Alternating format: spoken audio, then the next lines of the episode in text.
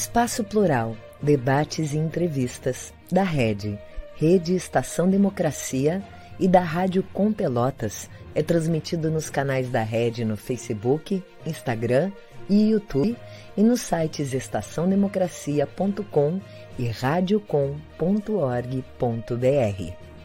O programa é exibido pelas redes sociais dos seguintes parceiros: Rede Soberania, Jornal Brasil de Fato RS, O Coletivo, Vale do Mampituba, Rádio Ferrabras FM de Sapiranga, Coalizão do Movimento contra a Discriminação Social, Coletivo Pão com Ovo e TV Caxias em sua página no Facebook e pelo canal 14 da NET Claro. Jornal Já Porto Alegre, Portal Litoral Norte RS, Manaua Rádio Web de Porto Alegre e Terra Livre Rádio Web de Ulha Negra, Paideia TV, Passo de Torres TV e Para Desporto TV em seus canais no YouTube. Espaço Plural pode ser acompanhado também nas páginas da CUT-RS e do Sindicato dos Jornalistas Profissionais do Rio Grande do Sul.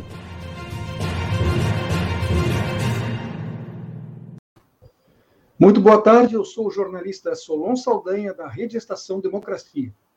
Boa tarde, eu sou a jornalista Clarissa Henning, da Rádio Com Pelotas. Este é o programa Espaço Plural, Debates e Entrevistas, que está com você de segunda a sexta, das duas às três da tarde, sempre abordando questões do momento. Além das emissoras de rádio e RTVs parceiras, você também pode acompanhar o nosso programa através do aplicativo Android disponível na Play Store com o nome Rede Estação Democracia. Outra alternativa é nos acompanhar através da, dos sites estaçãodemocracia.com e radiocom.org.br. Além disso, também no, no, Facebook, no Instagram e no YouTube, tanto da Rede Estação Democracia quanto da Rádio Com Pelotas. Se inscreva nos nossos canais, ative o sininho e curta a transmissão. Assim você apoia o nosso trabalho e ajuda a diversificar o jornalismo democrático. E no programa de hoje nós vamos falar sobre o pré-sal e a questão do petróleo. Para tanto, recebemos Guilherme Estrela, geólogo e ex-diretor de exploração e produção da Petrobras, numa entrevista exclusiva. O doutor Guilherme é um dos mais respeitados geólogos do mundo e em nosso país é reconhecido como o pai do pré-sal. Seja bem-vindo, professor. Eu é que agradeço, Solon e Clarissa, essa oportunidade de estar com vocês aí do Sul, né? Através do, do, do, da intermediação do professor Benedito Tadeu, né? Então, eu que agradeço as suas, eh, enfim, as suas generosas palavras, né? Eu, esse negócio do pai do pressão é uma coisa que já, já está aí, na, na enfim, sendo falada nas, nas praças e tudo mais, mas eu rejeito essa, essa alcunha, né? porque é, o pré-sal é produto de uma. A exploração de petróleo é um produto principalmente de, de trabalho de equipes e de decisão política, como todo como o setor petróleo no mundo inteiro é, é, depende de, de, decisão política, como todos nós sabemos. Né? Bom, é um trabalho de equipe, mas toda equipe tem seu líder, né? e certamente vamos dever muito ao seu trabalho. Eu gostaria de começar, então, com as perguntas. Uh, o senhor ocupava uma das mais importantes diretorias da Petrobras quando foi descoberto o que nós chamamos de pré-sal. Por favor, eu gostaria que o senhor explicasse para a nossa audiência o que vem a ser isso e por que, que recebeu esse nome de pré-sal, por favor. Muito bem. O, é, é, eu já, já aviso aos meus, aos nossos é, prezados ouvintes e que estão vendo também, que nós geólogos ganhamos a vida contando histórias, não é mesmo? Então, as, as, os geólogos não têm a capacidade, como vocês, jornalistas, como várias outras profissões, de serem absolutamente concisos nas suas, nas suas respostas. Muito bem. O, é, houve uma, há uns, na década de 80 ainda, houve um importante projeto conduzido pela Petrobras, através é, do seu centro de pesquisa, né? que de determinou a, a, rocha geradora do petróleo em toda essa costa leste brasileira, do, de, de, de, Alagoas até Santa Catarina. Né? Então é importante, quando a, a, os geólogos e geofísicos é, fazem trabalhos de exploratórios, tentando identificar situações geológicas que podem conter petróleo, né? saber a origem desse petróleo, a rocha originar, que esse petróleo se originou, né? E a Petrobras, num, num trabalho pioneiro, né? na década de 80, né? Ela definiu as rochas geradoras desse nosso petróleo, é, entre, como disse, entre na, na, toda a costa leste brasileira, entre a costa entre é, é, é Alagoas e Rio Grande do Sul, né? Muito bem. Isso foi importante para nós. Então, nessa, nas rochas que, que a geologia é, define nessas, nessa área toda da costa brasileira, né? existe uma camada de sal, né?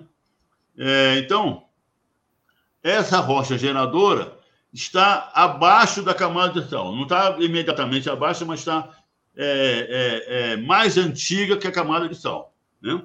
Então, esse nome pré-sal, até o, o, o, ilustre gaúcho, que é o, o, cronista lá, como é o nome dele, é, enfim, que, que diz, como é que vocês chamam de pré-sal se você encontra essa rocha depois do sal, né? É porque os geólogos analisam a rocha, né? É, das mais antigas para as mais novas, então de baixo para cima. Então, o pré-sal é aquela rocha que, que, vem depois do sal, pela broca, que é, é, é, perfurando, mas ela é mais antiga do, do, que o sal, então ela se chama de pré-sal. Então, isso foi uma, uma, coisa importante. Nós sabíamos que o, o, o petróleo é, é o Veríssimo, né? o, o, o, cronista gaúcho, é, genial brasileiro, né? O, o, o, Veríssimo. Né? Então, a gente sabia que o óleo estava vinha debaixo do pré-sal. E o, pré, o sal, é, é Solon e é, Clarice e nossos amigos estão me ouvindo, o sal é impermeável. E na geologia do, do, do petróleo, o petróleo ele, ele é gerado nas rochas e ele sobe, ele, a tendência é subir, as rochas sob alta pressão, lá em muita profundidade, a, a, tendência dele é subir para zonas de menor pressão, é claro. Né? Então, o sal é impermeável. O sal não deixa fluidos passarem, atravessarem ele. Né? Então, a gente sabia que o sal sendo impermeável, o petróleo estaria embaixo do sal. Né? Então, isso é interessante porque na bacia de Campos, tem muito petróleo em cima do sal. É o mesmo petróleo que vem lá de baixo. Então eles perguntam, Pedro, como é? Mas se na bacia de Santos, de Campos, tem sal, como é que o petróleo sai lá de baixo, atravessa o sal e chega nas rochas reservatórias, que a gente chama porosas permeáveis, que, permeáveis que recolhem sal, acima do sal? É porque na bacia de Campos, e aí tem uma diferença geológica fundamental, o sal se movimentou, porque o sal se movimenta, sabe? Se você coloca mais rocha em cima dele, espreme ele, ele flui pelos lados. E nessa, nesse fluxo lateral do sal, o sal acaba acabando. A camada de sal vai abaixando, porque vai fluindo para os lados, ele acaba. Enquanto, e existem, então, as janelas de sal. Então, na bacia de Campos, que o sal se movimentou e se mobilizou, abriu essas janelas. Essas janelas foram abertas, o, sal, o petróleo veio lá de baixo e se colocou acima do sal, em rochas acima do sal. Na bacia de Santos, não. Na bacia de Santos, o sal é muito espesso, tem 2 mil metros de, de, espessura, e a cobertura dele não é muito, não é muito pesada, bom, não é muito é, é, espessa, e por isso não é muito pesada. Então, o sal está ali sem se mover. Então, a gente, a gente sabia que na bacia de Santos, o sal, o petróleo estaria embaixo do sal. Agora, tínhamos a, a diferença, só para encurtar a história, a diferença era o seguinte: a gente não sabia o tipo de rocha que tinha que havia embaixo do sal. Porque em outras partes do Brasil, por exemplo, em Sergipe, a gente produz do pré-sal, lá no, no campo de Carmópolis. Só que tanto que o campo de Carmópolis é uma rocha, é uma rocha que não é muito porosa, tão pouco permeável. Então, ela é econômica porque está em terra. Então, a, a, a, produção é muito barata. Mas não é uma rocha que, que seja pro, muito boa produtora de petróleo. Então, a, gente, a nossa dúvida era que rocha nós íamos encontrar embaixo do sal. E furamos o primeiro poço, encontramos uma rocha permoporosa, espetacularmente permoporosa, cheia de hidrocarbonetos, mas tinha muito CO2. E era um campo de gás. A gente partiu logo para o outro poço, e aí descobrimos o campo de Lula, com centenas de metros de espessura, cheio de sal, cheio de óleo, né? E, e, e óleo e gás. Então, essa foi, a, essa foi a história, rapidamente falando, da descoberta do pressão. Agora, nisso tudo, como eu disse, que é, na indústria petrolífera tem uma, uma parte política importantíssima, né? que ninguém, ninguém, ninguém destrói um país como destruíram o Iraque. ou destruíram a Líbia. Acabaram com, acabaram com, a Iraque, com o Iraque e com a Líbia como país por uma questão de, é, é, é apenas é, de, de, necessidade de energia. Foi uma decisão política, né, da, da, da, principalmente dos Estados Unidos, que estavam sedentos para novas reservas de petróleo, que tiveram que invadir os países lá para garantirem no exterior o seu suprimento energético. Então, a decisão política que, que, que produziu a, a descoberta do pré foi do governo, né, que tomou posse em 2003, que sinalizou para a Petrobras que a Petrobras reassumisse o seu protagonismo histórico na, na, na, no setor de petróleo e gás natural. Isso é uma decisão política, mas tinha como base a, a técnica e, a, e, o, e, o, e, o, conhecimento geocientífico brasileiro, é, geocientífico da Petrobras, que é a empresa que mais conhece a geologia do Brasil. Então, foi uma decisão política, mas não foi, uma decisão política gratuita. Foi uma decisão política baseada na competência da empresa que, que mais conhece a, a, a, área de exploração de petróleo no Brasil. E essa decisão política fez o seguinte: Petrobras reassume o seu protagonismo, então a nós que estávamos concentrados na bacia de Campos, tiramos as sondas para a bacia de Santos, para a bacia do Espírito Santo, para o Nordeste brasileiro, e aí fizemos grandes descobertas, inclusive pressão. É, doutor, justamente desde a fundação, a Petrobras sempre foi vista como estratégica para o país. Né? Então, sendo Isso. assim, a lógica, pelo menos, parece nos indicar que o, o nosso maior interesse seria mantê-la como uma empresa estatal. O que, que, explica o desejo de alguns governos de privatizar a empresa, especialmente o governo atual? Pois é, então, você falou, colocou, essa é uma, é uma pergunta também crucial, Clarice. É o seguinte: é, nós estamos tratando de energia, não é mesmo? Então, energia. É, por que, que o Brasil, nós estamos ainda, somos um país, em termos industriais, em geral, científico, tecnologicamente falando, ainda é, um pouco atrasados em relação aos países mais importantes do mundo? Porque nós nunca tivemos energia. Quer dizer, houve a primeira revolução industrial na Inglaterra, que tinha carvão, né? Os Estados Unidos também tinham carvão, inclusive as 13 colônias exportavam carvão para a Inglaterra, e a Inglaterra e aqueles países que tinham jazidras de carvão, França, Bélgica, é, é, é, e depois a Alemanha não era, não tinha um Estado, o Estado alemão é do final do século XIX, mas tinha os Estados alemães, os Estados-nações alemães, né? Então, eles se, eles se industrializaram, por causa da, da, da, da aplicação do carvão como seu energético. Né? Muito bem.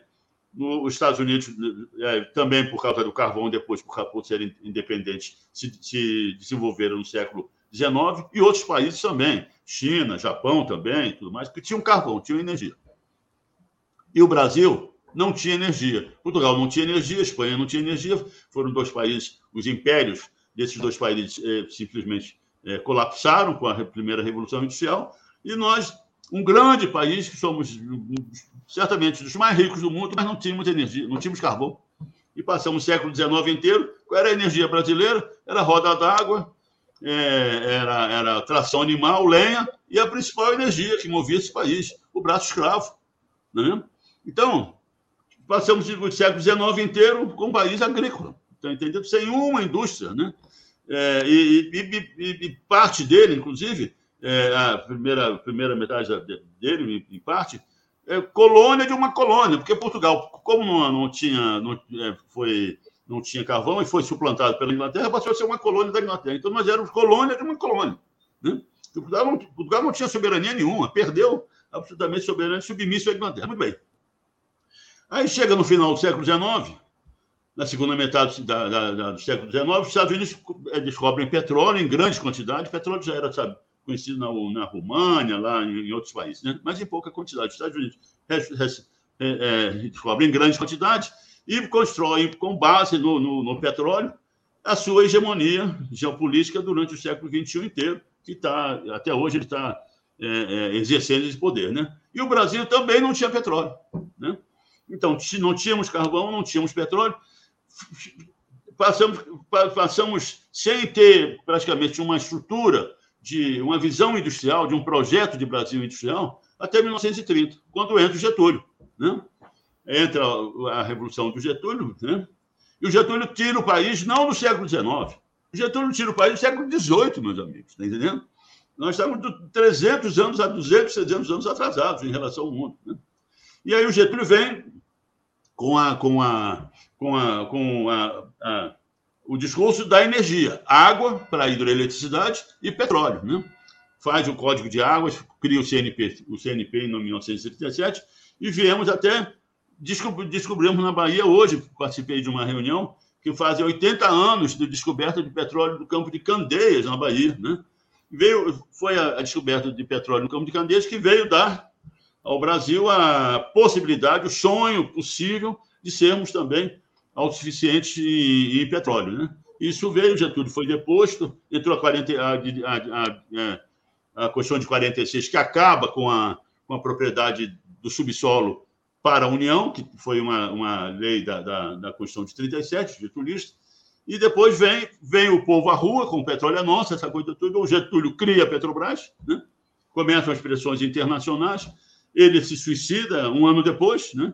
Da, da criação da Petrobras, mas a Petrobras continua como uma empresa estatal, não é uma empresa pública, é uma empresa com uma participação acionária minoritária no, no conjunto de ações que, que, que gerenciam a, a, a companhia a, a participação privada é minoritária, e se lança, se lança na descoberta, na, na, procura de descoberta de petróleo, de descobrir e produzir petróleo no Brasil inteiro. E viemos, né? fomos para o mar, estávamos em terra, fomos para o mar em 1968, descobrimos logo um pequeno campo em, em, em Sergipe, que isso deu uma, um, um, ânimo muito grande, um segundo poço, descobrimos Guaricema, e a gente vem intensificando as, as, as, as as atividades investindo fortemente nas atividades do mar e também ciência e tecnologia. O SEMPS foi muito bem, foi sempre muito bem suportado pela empresa em termos de, de é, financeiros, né? O entrosamento com a, a universidade brasileira intenso, como o SEMPS fez, então dando uma, o suporte é, científico não só na parte de, de geociência, mas na parte de engenharia também, né? Na parte de petroquímica, essa coisa toda. Então, e viemos. E e descobrimos a bacia de Campos, né? É a grande bacia de Campos, que é uma, uma bacia muito produtora, como monopólio estatal do petróleo. Nós ganhamos o primeiro, o primeiro Nobel da, da indústria petrolífera, que é o, a OTC de Houston, lá de 1992, né? Como monopólio, como monopolista. Né? E, e, então, aí entra, aí entra o Fernando Henrique Cardoso, cumpre o consenso de Washington, um dos pontos é é, privatização das empresas estatais e inicia um projeto de privatização acelerado. Já vinha antes, mas ele acelerou, pisou fundo no acelerador, mas não conseguiu é, é, privatizar a Petrobras. Né? Então, mas quebrou o monopólio e o, e o, mercado brasileiro ficou aberto porque era a, a, mensagem, a mensagem não é a competição que vai que vai melhorar tudo entre as empresas petrolíferas e abriu o mercado brasileiro. Só que tem o seguinte: as empresas não investiram, as empresas estrangeiras não investiram, até porque sabiam de, olha, quem conhece a geologia do petróleo do Brasil é a Petrobras, então a gente vai ficar atrás deles. Onde eles comprarem, a gente compra ali ao lado, essa coisa toda. Eu já, eu já empreguei essa palavra, como verdadeiros corsários. Esses caras eram, são corsários, né? no mar, inclusive. Né? Muito bem. E aí, a, a, a política do Fernando Henrique Cardoso era o seguinte: é, é, vamos nos concentrar na bacia de Campos, que produzia 80 mil barris por 80% do petróleo nacional, e em, geologia de petróleo, a gente tinha aquele, é, a, é, a, é, a, é a materialização daquele, daquele ditado, né? João Geólogo, o que a gente aprende, o caminho das pedras, né? Então, geologia de petróleo, quando o cara você descobre muito, você sabe quais são as condições melhores para, investir o risco exploratório diminui. Né? Então, a Petrobras aí sim, a Petrobras decidindo se transformar numa empresa para dar lucros e só para dar lucros, está entendendo? Diz, não, nós vamos nos concentrar nas áreas mais lucrativas, menor risco. E nos concentramos na bacia de Campos. Aí, em 2013, entra um novo governo, com uma visão muito mais nacionalista e progressista, disse, não, como eu disse, Petrobras reassuma, aí nós tiramos as sondas da bacia de Campos e fomos para as outras bacias e descobrimos petróleo. Então, batemos no pré-sal. Aí é que tem uma, uma, uma, uma, um ponto fundamental, porque o pressão não é uma simples descoberta. A província do pressão, ela tem. A ANP já fez uma, uma, um estudo, mais de 150 bilhões de barris. Então, o pressão dá ao Brasil a base energética, né? Só para dizer, nesse período né, nos últimos 50 anos e tudo mais, nós tivemos uma, uma, uma, uma industrialização, ainda que tardia, baseada principalmente na, na hidroeletricidade, né? mas é insuficiente. Um país desse precisa de muita energia para crescer, está entendendo? E o, o, o, petróleo era absolutamente indispensável que nós descobríssemos. Né? Então, o pré-sal veio da na, a matriz energética brasileira a longo prazo, por décadas aqui adiante, a sustentabilidade necessária para nós termos um, um projeto efetivamente nacional desenvolvimentista baseado em energia barata. Né? Então, essa foi a importância do pré-sal. Está entendendo, é, é, é claro isso. Não sei se eu estou respondendo essa pergunta, mas aí, nesse ponto, dizer, o Brasil conquista todas as bases energéticas, porque temos, temos, temos o petróleo, gás, petróleo e gás natural. O, o não é só o petróleo, tem muito gás natural, rico em fertilizantes, e em petroquímicos. Isso é importante dizer que nós somos um grande produtor agrícola e somos um dos maiores importadores de fertilizantes do planeta. Né? Muito bem. Então, o pré-sal veio dar essa, essa, essa base que faltava na, no conjunto de energia, hidroeletricidade, é, eólica e biocombustíveis, a Petrobras tinha uma Petrobras bio, biocombustível, é, energia nuclear, né? E, e, todas as outras formas de energia. Né? Então, o Brasil tem um, constitui a base energética pronta para nós darmos um grande salto para o futuro, né? em termos de industrialização, com, com a, novamente com a universidade brasileira, com pesquisa brasileira, com a inteligência brasileira e com a empresa privada nacional. A empresa privada nacional também participando desse, desse esforço. Né? É isso. O, o senhor acredita que a promessa uh, que foi feita pelo, pelo ex-presidente Lula de que os recursos vindos da exploração do pré-sal seriam todos investidos em fins sociais, como educação e saúde, podem ter sido fator que precipitou esse ataque sistemático feito a, a, contra a Petrobras desde então? Pois é, Solon, aí você, você aí, é, muito bem, você dá outras dimensões é, tão importantes quanto, às vezes mais importantes, que é isso. A gente, com a descoberta do pré-sal, ficou logo claro para todos, né? É o seguinte, olha, é, nós descobrimos uma baita de uma província petrolífera, a maior província petrolífera descoberta nos últimos 50 anos, em todo o planeta. Né? Nós descobrimos, como uma empresa estatal brasileira, não é mesmo? Como não foi uma empresa privada, uma empresa estatal brasileira, investimos muitíssimo, né? É, é, corremos muitos riscos, né? Mas descobrimos a maior província petrolífera é, nos últimos 50 anos de descoberta nesse planeta. Muito bem. Isso era, uma, era um dado que, que atingia em cheio o, o, o, modelo de exploração que a gente e produção que a gente adotava antes, que foi a do Fernando Henrique Cardoso, o modelo de concessão. Quer dizer, porque, como, porque, qual é a diferença entre concessão e esse novo modelo que a gente acabou aprovando, que chama-se partilha de produção, após a, de, a, a descoberta do pressão? É o seguinte: no modelo de concessão, porque existe o risco. Então, você, para chamar um investidor, para atrair o investidor, diz para ele: olha, o que você descobrir é teu. Né? Vem, vem explorar petróleo aqui, porque você descobrindo é teu. No modelo de partilha, não. Como a, a, praticamente não existe mais o risco, né? A, o modelo de partilha ele, ele, ele, ele, ele estabelece que a propriedade do petróleo e do gás descobertos é da União, é do governo brasileiro o Estado brasileiro, tá?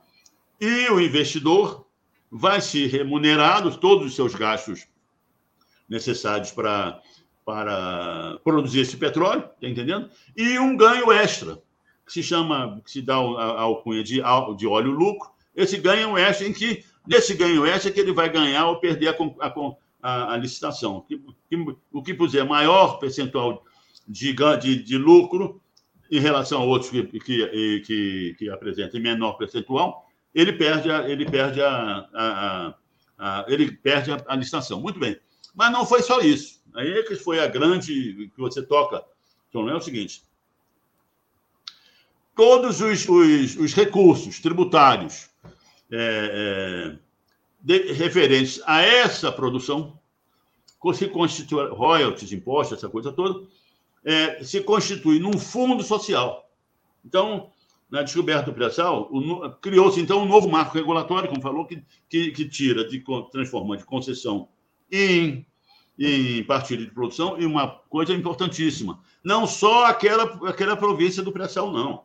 O novo marco regulatório é a província do polígono no pré-sal, atualmente desenhada pelos geólogos, e outras áreas estratégicas. Isso foi fundamental. Porque a gente, a part... o modelo de partilha e o novo marco regulatório não se podia, não podia se, se restringir só àquele, àquela área, porque outras áreas tão prospectivas e tão produtivas quanto o pré-sal poderiam ser descobertas no Brasil. Nós temos a costa equatorial toda, que agora está tá havendo descobertas lá na Guiana, na Trinidad e Tobago, que é altamente prospectiva. Então, era uma área estratégica também. Então, isso foi importantíssimo. Né?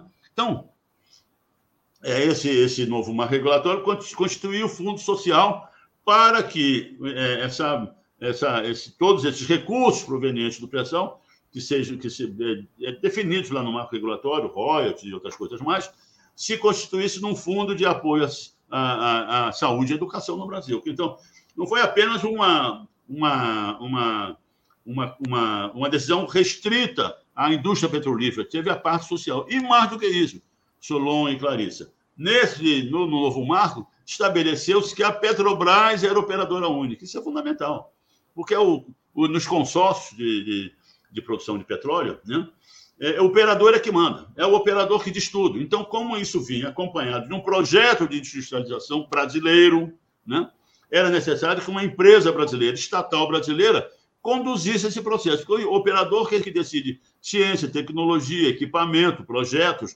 tudo.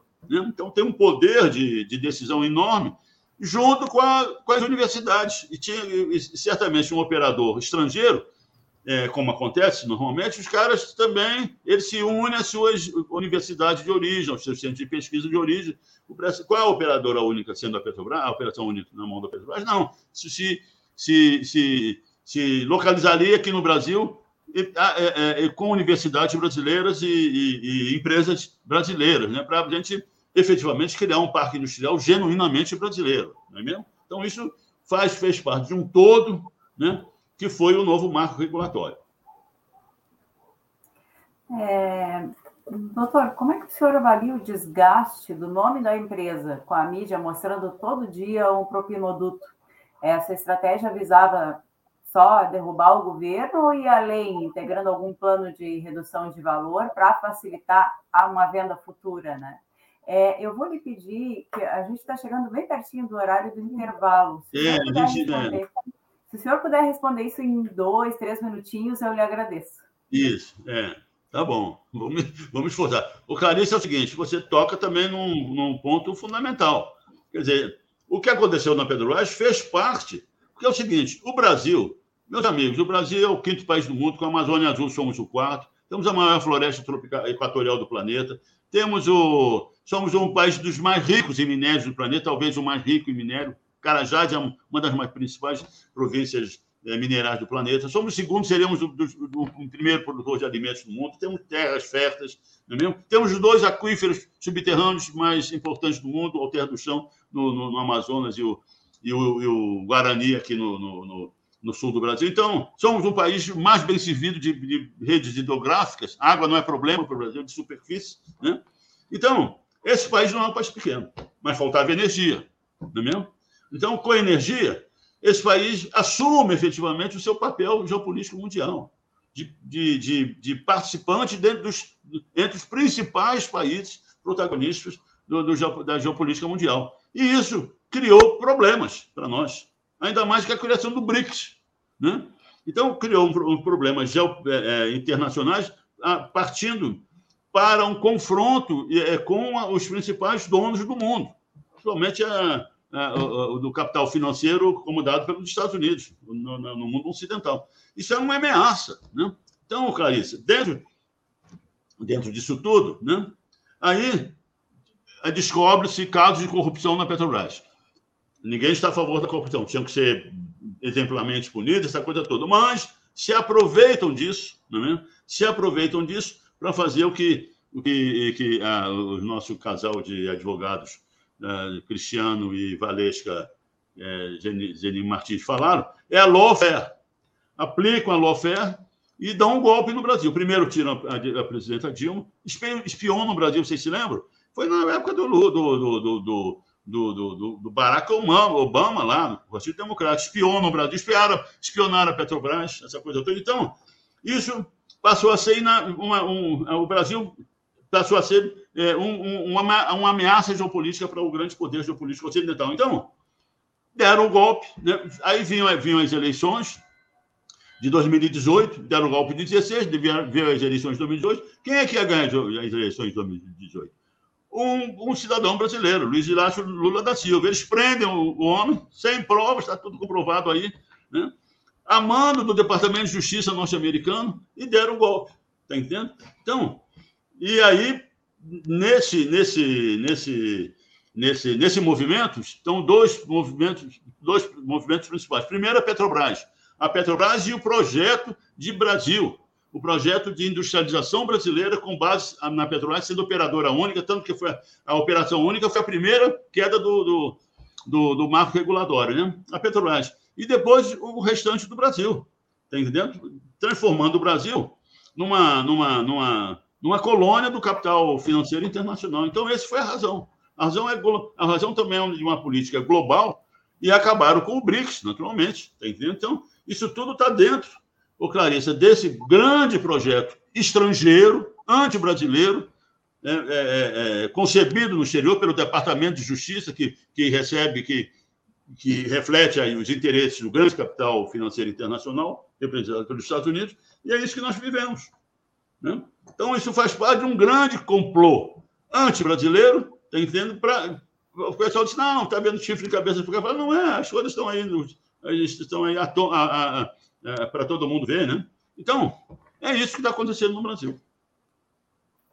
É, Temos um intervalo agora de alguns poucos instantes e voltaremos a seguir com a continuidade do Espaço Plural de hoje.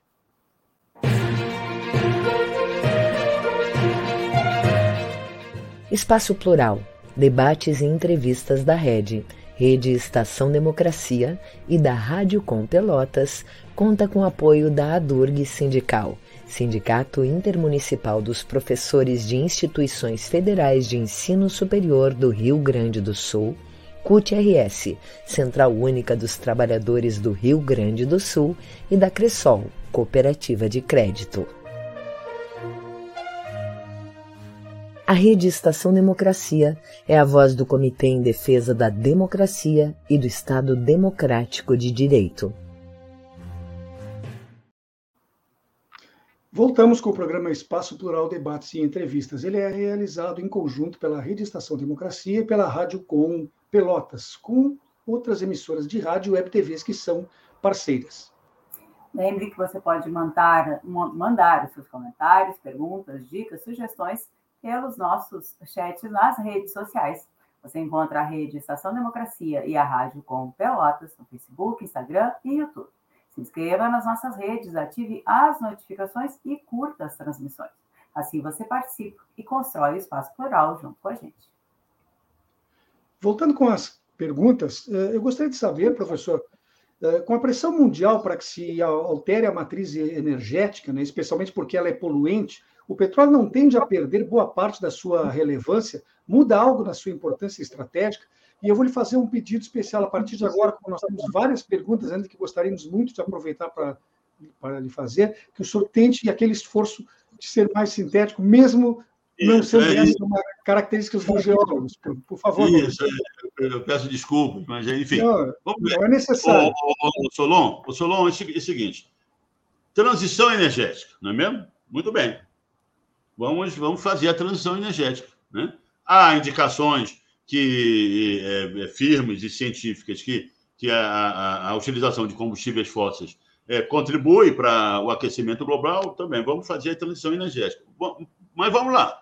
Primeiro, a nossa matriz energética é a mais bem equilibrada do mundo dos grandes países. Nós temos 65 fósseis, e 55 fósseis e 45 renováveis. Enquanto a matriz energética mundial é 80-20. 80 fósseis, carvão, petróleo e gás natural, e 20 renováveis. Então, já é um, uma questão. Está entendendo? Quem tem que fazer transição energética mesmo dura são aqueles que, inclusive, aqueles que poluíram a atmosfera desde a primeira revolução industrial, e não nós. Então, eles têm que pagar muito mais caro por isso, muito mais intensamente por isso do que nós. Vamos, a hora que a matriz energética deles for igual à nossa, né? Aí a gente vai falar em, em, em transição energética. Mas até lá não, porque energia é básica para o nosso desenvolvimento. E nós já, repito, temos uma matriz energética mais bem equilibrada. E foram eles que poluíram a atmosfera, não fomos nós. E nem somos nós que poluímos em termos de, de produção de, CO, de CO2 por habitante. E tem mais uma coisa, só para completar. Nós somos, nós somos a quinta, a décima segunda hoje, economia mundial, estamos depois do quinquagésimo lugar em consumo de energia per capita. E consumo de energia per capita é medição de qualidade de vida, meus amigos. Esse país não é para não é para consumir como hoje nós estamos consumindo 3,5, 4 milhões de barris de petróleo, não. Os Estados Unidos consomem 20. Aí, aí a China igualmente, a Europa igualmente. Está entendendo? Nós um país desse, mantendo a nossa matriz energética equilibrada, com os, os, os, os renováveis também crescendo, está entendendo? Esse país é para consumir 5 milhões, 6 milhões de barris de petróleo por dia.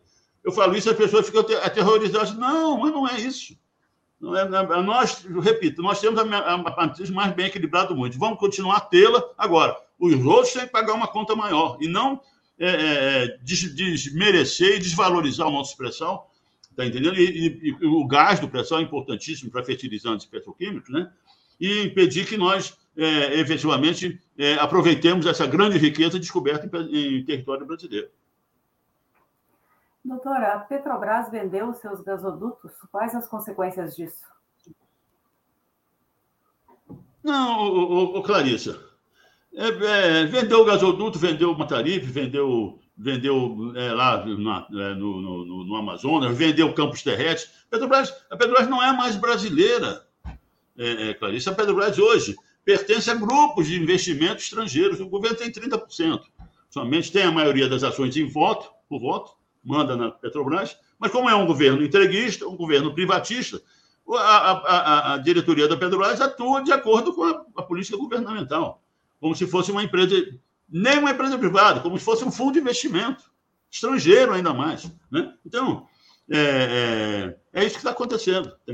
Hoje mesmo, por exemplo, e vai tudo. É? A, o, o, um, fundo de investimento só quer ficar com as partes mais lucrativas. O que é que faz da parte mais lucrativa da Petrobras? É o pré-sal e, e, as refinarias do eixo Rio-São Paulo, que, que, que, que, abastecem lá, essa área consome, sei lá, 30%, 40% dos, do consumo nacional. Então, é o filé mignon, filé mignon mundial. E aí eles venderam gasodutos, vão vender gasodutos, porque não está entendendo. Agora, quando você vai ver quem são os que compram, isso se junta lá em cima nos grandes grupos internacionais. E, e, e dane-se o Brasil. Hoje mesmo tá, eu recebi a notícia que a Petrobras ontem disse que vai abaixar 3,5% da gasolina, não é mesmo?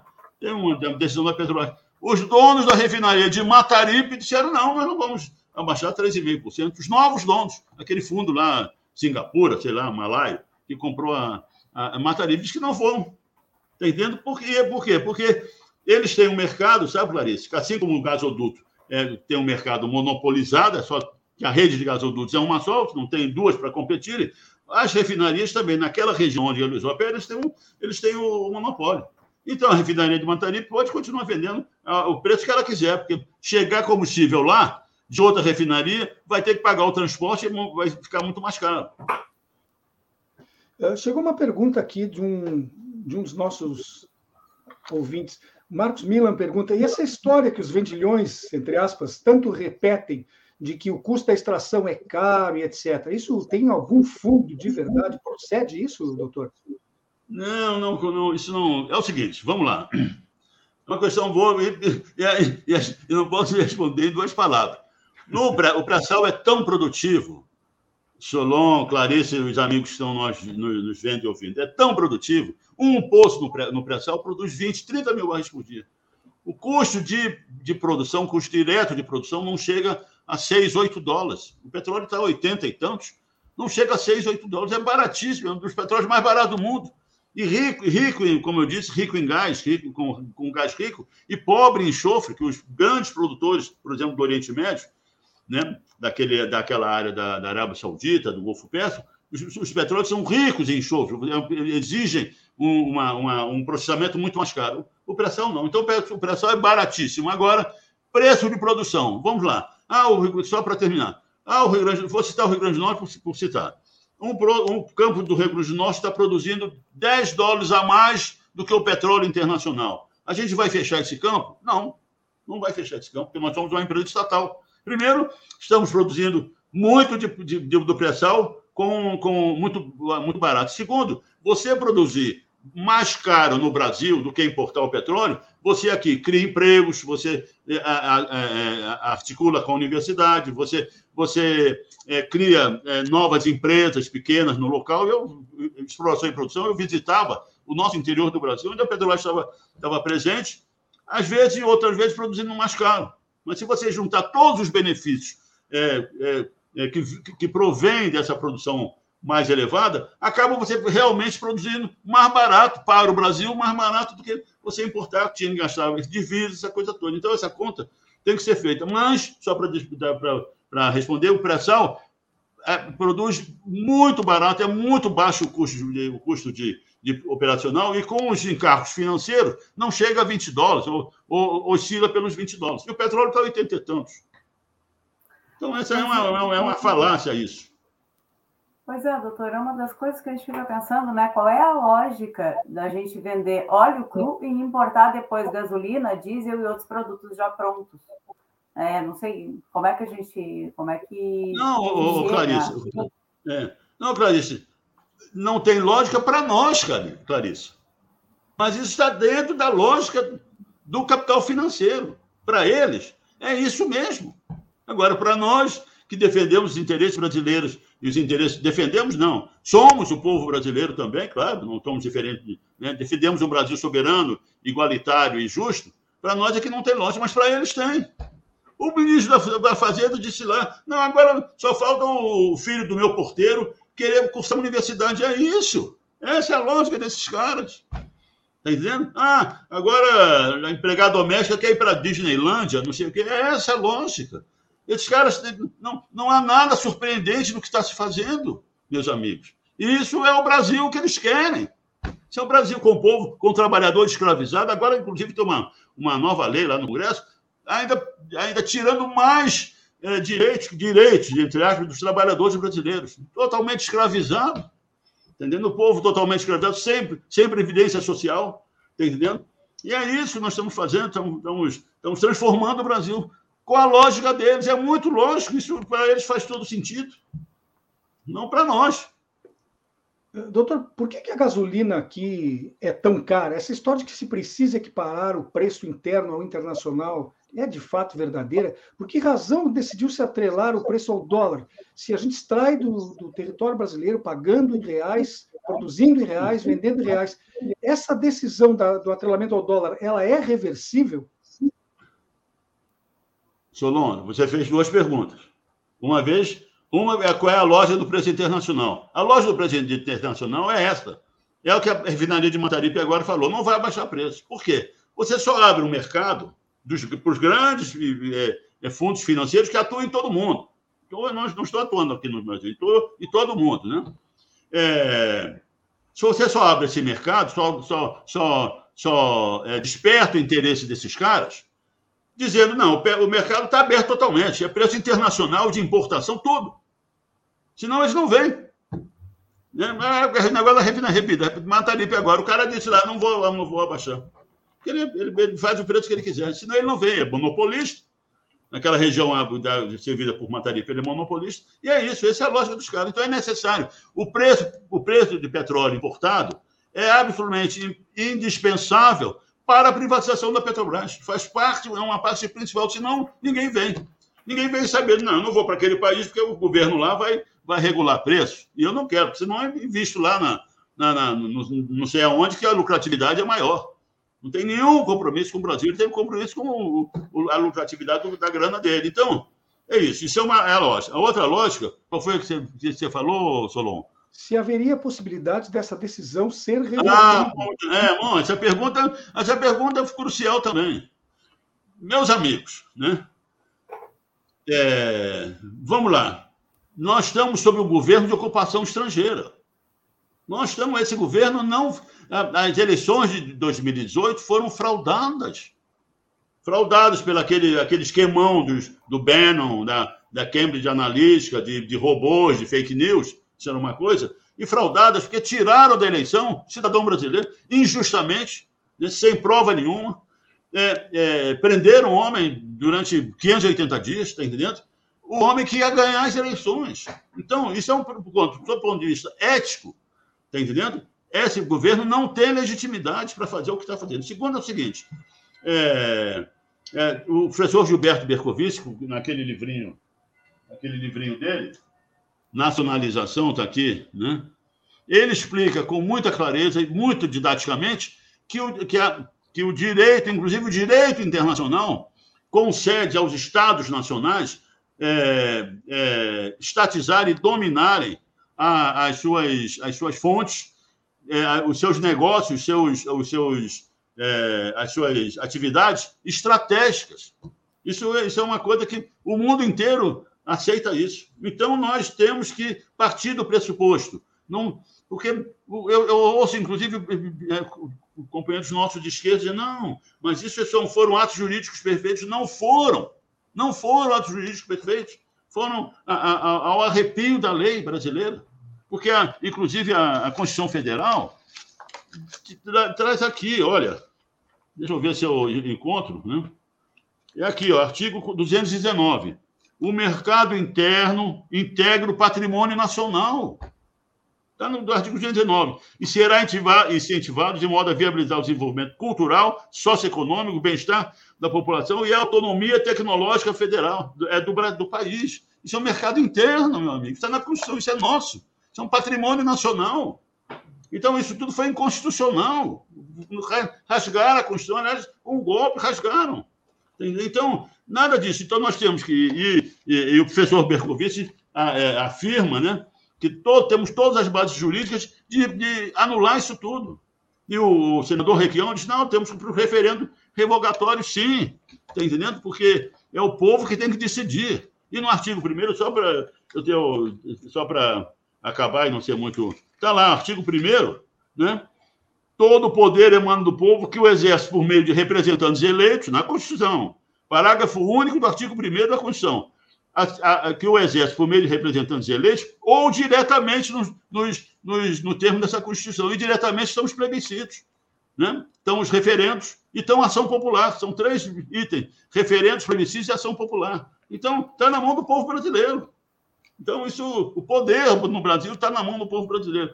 E como tem a, tem base jurídica e a base ética, porque tudo isso está sendo feito por um governo ilegítimo, temos todas as condições de partir desse pressuposto. A gente ou aceita esse pressuposto, que isso foi, não foi, não foi, isso foi, vai contra os interesses e a soberania nacional e vamos retomar, ou então a gente vai partir já de uma, de uma posição meieira, diz, não, eu tenho que Constituição. Não, não é isso. O que está em jogo, meus amigos, só para terminar, nessas próximas eleições, não são duas, não são duas visões de país, dois modelos de país que, que, que têm é, é, um espaço conjunto entre as duas. Não. O que está em jogo nessas próximas eleições são duas opções que são mutuamente excludentes, mutuamente destruidoras. É um país soberano ou uma nação colonizada.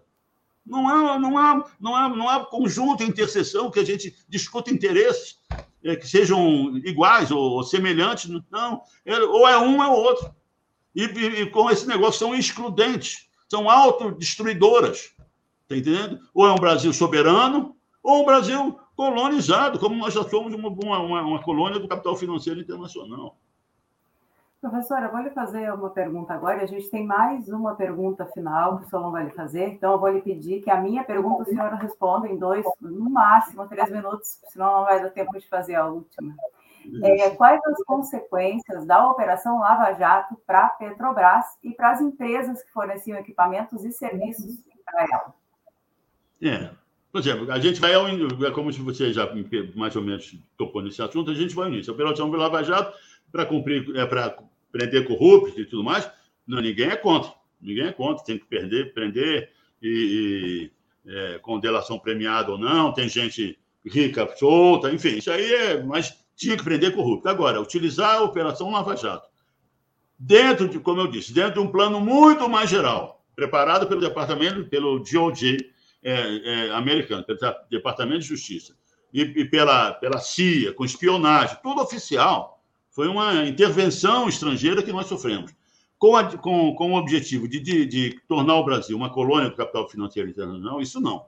Então, é, a Operação Lava Jato tem que, tinha que ser restrita à punição dos, dos corruptos e, e, e muito rigorosa. Agora, é, ela não podia, como eu disse, ser estendida para a destruição do Brasil. E tem uma tese de doutorado, Juliane Furno, né? Furno, desculpe.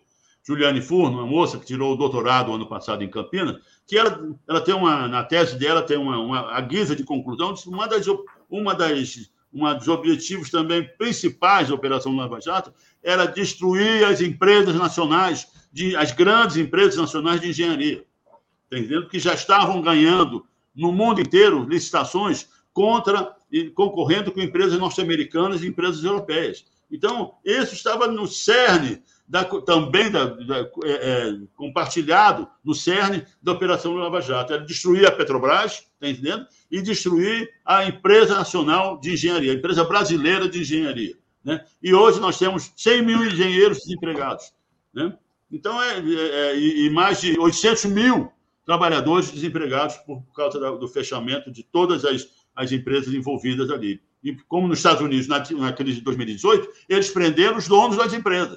A GE faliu, né? a GM faliu, tá entendendo? E eles não deixaram, o governo americano não deixou falir a empresa. Não, prende os donos, eu vou intervir nas empresas, inter... houve a intervenção do, do, governo americano nas empresas, mas eles mantiveram as empresas. E era o que a gente tinha que ter feito aqui. Destruição da empresa brasileira, destruição da inteligência brasileira, da engenharia brasileira, da universidade brasileira, porque as empresas estrangeiras empregavam os, profissionais formados nas nossas, universidades, está entendendo? E tinham que ser preservados, e não foram preservados.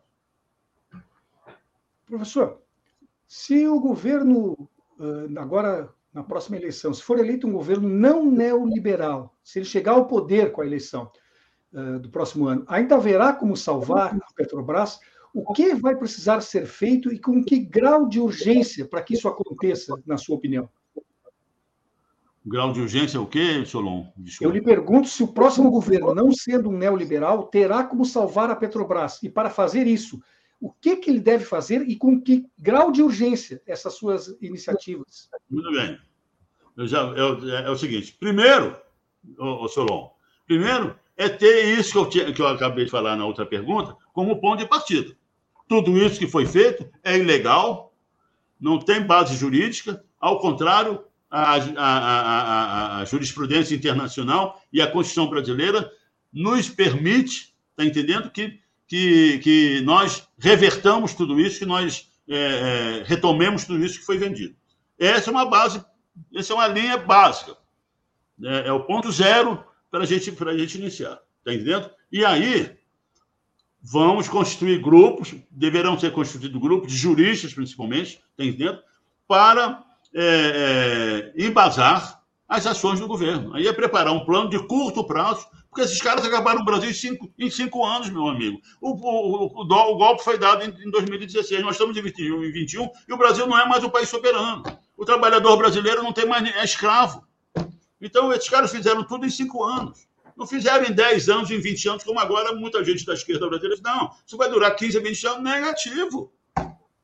Nós temos que fazer, está entendendo? Constituir isso, eleger o, o, presidente da República com essa, com essa missão, está entendendo? E, e, e, e nos, é, nos, esforçarmos para eleger um Congresso com essa com uma, uma grande é, é, é, bancada de apoio a, a, esses, a esses princípios. E utilizar a Constituição Federal, né? Plebiscitos, referendos e ação, e, e, e ação de popular direta, né? para nós revertermos isso tudo. Agora, precisa uma produção firme, uma, uma, federação de partidos, que agora está se criando, uma federação de partidos também firme, com uma boa representação dos congressos, com um executivo decidido a, a enfrentar essa situação e as, as, as, informações que nós temos é que isso está consolidado, tem dentro, e partir para a retomada. E, repito, mais uma vez, não é em 20 anos. Isso tem que ser feito é, em dois, três, mais rápido do que esses caras fizeram. É, então, estamos chegando ao final do programa de hoje. É, o tempo sempre acaba quando a conversa está boa, né, professor? É, nós falamos aqui, então, sobre o pré-sal e a questão do, do petróleo. Para isso, a gente entrevistou o Dr. Guilherme Estrela, geólogo e ex-diretor de exploração e produção da Petrobras. Nós agradecemos muito a sua presença aqui no programa. Bem, eu, eu agradeço muito, é uma honra participar com vocês. Nós estamos juntos nessa luta, né? O Rio Grande do Sul é uma, né? Tem a, a, a história do Rio Grande do Sul é uma história de, de nacionalismo, né? De, de soberania nacional. Então, eu me sinto muito à vontade. E peço desculpas pela minha. minha enfim, eu, eu fico contundente e tudo mais, mas, enfim, peço desculpas pela minha verborragia, não sei reduzir as minhas respostas, mas, de qualquer maneira, é, foi muito agradável e honroso participar com vocês desse programa. A gente acha sempre, eu acho sempre uma experiência muito gratificante a gente ouvir uma pessoa falar e ver na fala dela o quanto ela é apaixonada pelo que ela fala e pelo que ela faz. Muito bom fala. Eu repito Mesmo. também o agradecimento que foi feito pela Clarice, lembrando que mais do que uma entrevista, tivemos hoje com o geólogo Guilherme Estrela uma verdadeira aula aqui no Espaço Plural. Muito obrigado mais uma vez e nós voltaremos amanhã às duas horas da tarde. Obrigado a todos. Nós, obrigado. Nós queremos deixar também o convite para a nossa audiência para que acompanhe amanhã, pela manhã, o programa Bom Dia Democracia, com Paulo Tim e Babiton Léo como acontece sempre, de segunda a sexta-feira, o programa das 8 às 9 horas da manhã.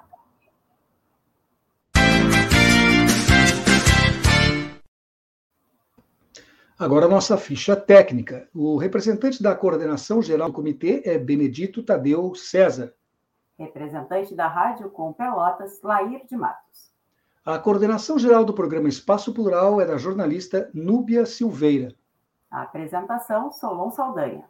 E Clarissa Henning. Produção de Graça Vasques e equipe. Na técnica, nós temos Babiton Leão e Gilmar Santos. As opiniões emitidas pelos entrevistados e debatedores são de responsabilidade de quem as expressa e não necessariamente correspondem às opiniões da rede Estação Democracia, da Rádio Com Pelotas ou dos seus parceiros. Nós estamos terminando o programa de hoje, mas como sempre que se pode, se diz aqui ao final, a pandemia não terminou. Portanto, siga com aqueles cuidados básicos que você já conhece tão bem, mas nunca é demais lembrar. Use álcool gel, mantenha distanciamento social, não abra mão da máscara, principalmente em ambientes fechados. E também faça a vacina tão logo ela esteja disponível para a sua faixa etária. Muito obrigado pela sua audiência, uma boa quarta-feira a todos e nós nos encontramos outra vez amanhã. Até.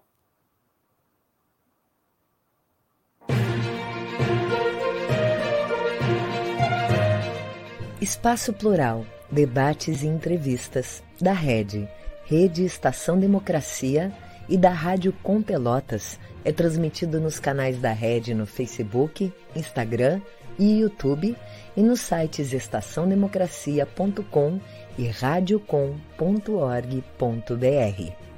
O programa é exibido pelas redes sociais dos seguintes parceiros: Rede Soberania, Jornal Brasil de Fato RS, O Coletivo, Vale do Mampituba, Rádio Ferrabras FM de Sapiranga, Coalizão do Movimento contra a Discriminação Social, Coletivo Pão com Ovo e TV Caxias em sua página no Facebook e pelo canal 14 da NET Claro, Jornal Já Porto Alegre, Portal Litoral Norte RS, Manaua Rádio Web de Porto Alegre e Terra Livre Rádio Web de Ulha Negra, Paideia TV, Passo de Torres TV e Para Desporto TV em seus canais no YouTube.